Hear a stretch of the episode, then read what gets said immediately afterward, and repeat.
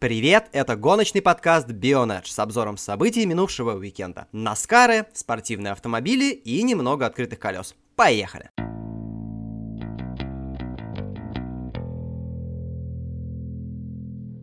Начнем с Америки. Гонка в Индианаполисе стала предпоследней в регулярном чемпионате Xfinity Series. По логике вещей, она должна была дать ответ на многие вопросы. Но вышло так, что еще этапов 5 назад все вопросы были сняты. Топ-12 гонщиков определились еще в начале августа, и никаких перестановок там не было. Основную борьбу за титул чемпиона регулярного сезона ведут Тайлер Рейдик, Кристофер Белл и Коул Кастер. Но даже здесь позиции более-менее ясны. Учитывая, что победы добывают преимущественно эти гонщики, для всех остальных важно было набирать очки. Разумеется, возможности у всех спортсменов спортсменов изначально разные, но что-то слишком буднично все распределилось. Никакой борьбы за путевки в плей-офф, как то происходило в Кубке, мы так и не увидели. Райан Сик, несмотря на не самые сильные выступления, девятью финишами в топ-10 настолько застолбил себе место в плей-офф, что даже достойно выступающий Грей Голдинг не смог ничего сделать. Грей, так же как и Сик, выступающий за не самую сильную команду, был близок к успеху в Таладеге, но стал вторым. Поэтому даже разворот Сика в начале гонки никак не помешал шансам последнего участника плей-офф. Именно в свете всех этих событий данная гонка не решала ничего всего. Ко всему прочему, на этот этап заявилась пара бушвакеров. Остин Дилан занял место в машине номер 10 команды Kaulig Racing, а Кайл Буш сел в автомобиль коллектива Joe Gibbs Racing, за который он выступает в Кубке. Именно Буш и стал главным раздражителем всего заезда. Лидер турнирной таблицы высшего дивизиона не стал размениваться и преобразовал свое первое место на старте в первое место на финише. Спортсмену Гибса пытались навязать борьбу разные гонщики,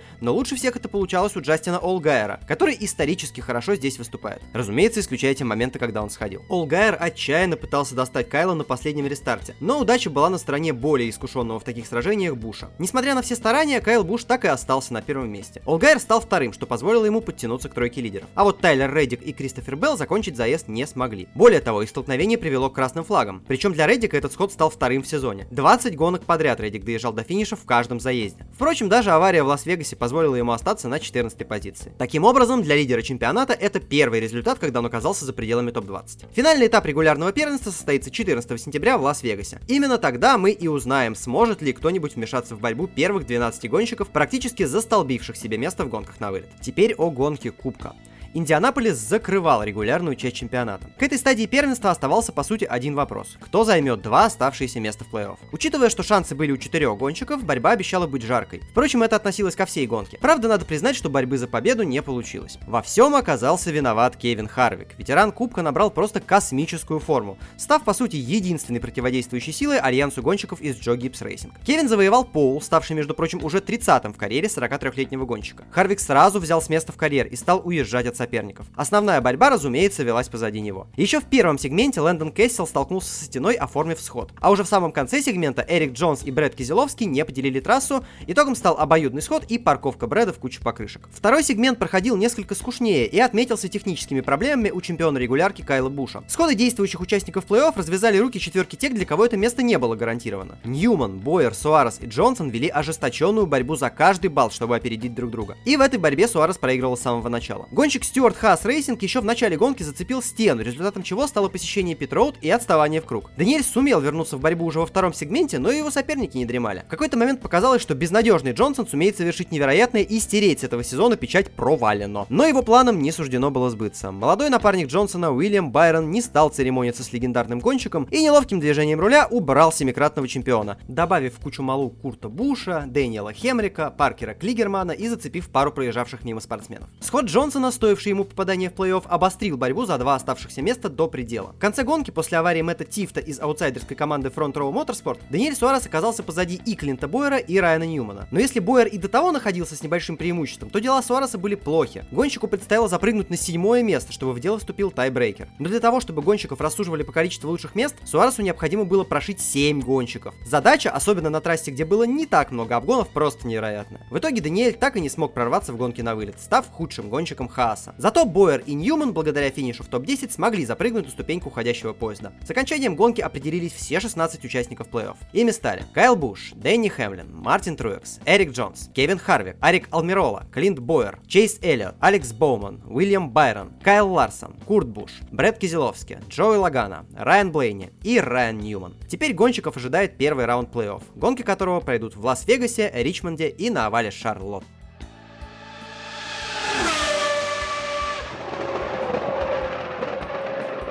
Настало время очередного рассказа о событиях в мире гонок спортивных автомобилей. И в минувшие выходные на гоночных трассах вновь было жарко. Начнем с самого интересного, а именно с финала европейской серии Blancpain GT. И для этого отправляемся в Венгрию. Как и в F1, успеха на этапе добился Монегаск, а именно Винсан Абрили вместе с Рафаэлем Марчелло в составе АКК АСП выиграв обе гонки, причем в доминирующем стиле. Однако вовсе не этот дуэт Мерседеса был на передних ролях, ведь борьба за титул шла где-то позади. Мара Энгель и Лука Штольц, также гонщики Мерседеса из команды Black Falcon, на старте первого заезда пропустили на вторую строчку Мирка Бартолотти и Кристиана Энгельхарта из Grasser Racing Ламборгини. Однако финишный рывок позволил им вернуть вторую позицию, причем обгон произошел уже на последнем круге. В результате перед финальной гонкой их и лидировавших в чемпионате Андреа Кальдарелли и Марко Мапелли из другой команды Ламборгини FFF Racing разделяло всего 2 очка. А значит борьба предстояла не на жизнь, а на смерть. Пока Абриль и Марчелло второй раз подряд за эти выходные с Поулу носились в закат, Энгель и Штольц отвоевали себе одну позицию и стали третьими. Кальдарелли и Мапелли же вытворяли настоящие чудеса, в купе со скоростью, стратегиями и безупречным пидстопом, сумев пробиться с 13-й стартовой позиции на четвертую, как раз позади Энгеля и Штольца. В итоге в таком порядке гонщики и финишировали, а в турнирной таблице между двумя экипажами установилось равенство в очках.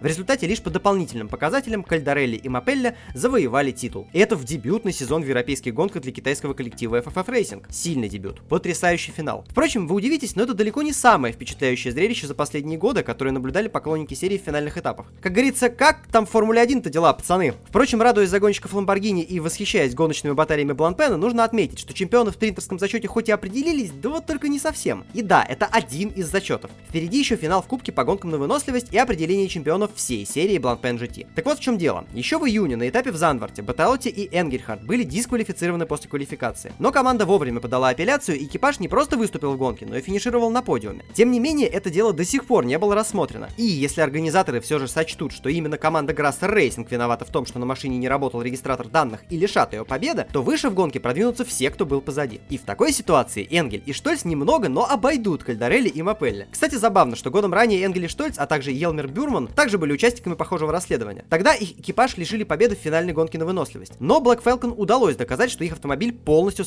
соответствовал регламенту. А потому победа в гонке, а вместе с ней и титул в зачете по гонкам на выносливость, отошли Энгелю, Штольцу и Бюрману. Такие вот перипетии, а пока нам остается только ждать. Теперь давайте к делам японским, а именно серии Super GT, которая провела этап на трассе Автополис. Заезд вышел довольно хаотичным, а виной всему начавшийся на исходе первой трети дистанции дождь. К тому моменту в ведущей категории GT500 лидировали гонщики Honda Кудай Цукакоси и Бертран Багет из Real Racing. Развив преимущество со старта, они вновь оторвались от преследователей уже после периода автомобиля безопасности. К слову, гонка была нейтрализована по вине действующих чемпионов Наоки Ямамото и Дженсона Баттона из Кунимицу, чей экипаж в плотной борьбе с другой Хондой уже в дебюте гонки уехал в барьер. Начавшийся дождь поставил перед гонщиками непростой вопрос.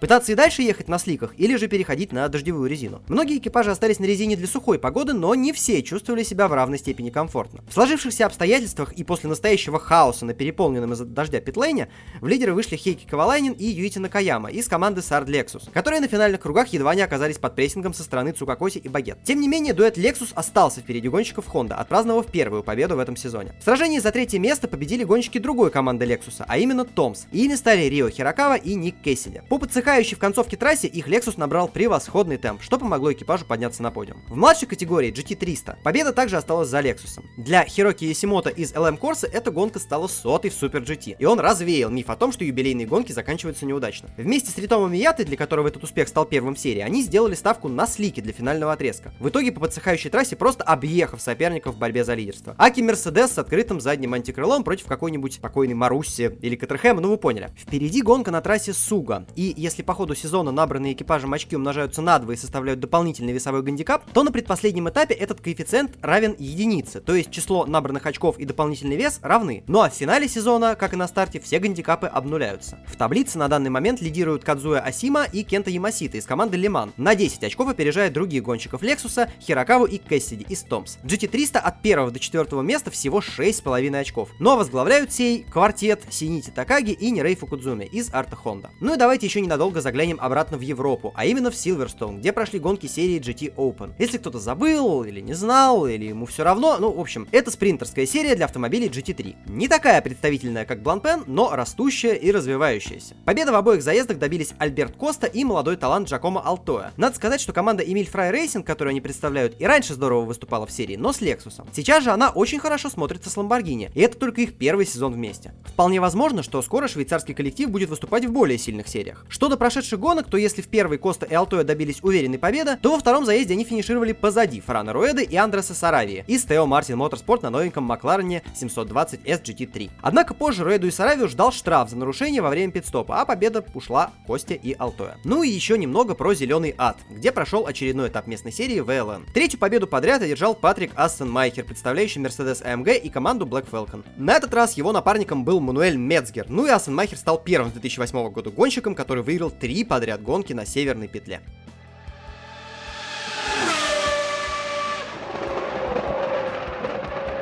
Как и обещал, напоследок немного открытых колес. После достаточно спокойного этапа в Бельгии пацаны из Формулы-3 вместе с остальным большим цирком перебрались в Италию. Монца встретила их не слишком гостеприимно, окатив дождем в первой по традиции ничего не значащей утренней тренировке, оставшейся за Робертом Шварцманом. Веселье началось вечером.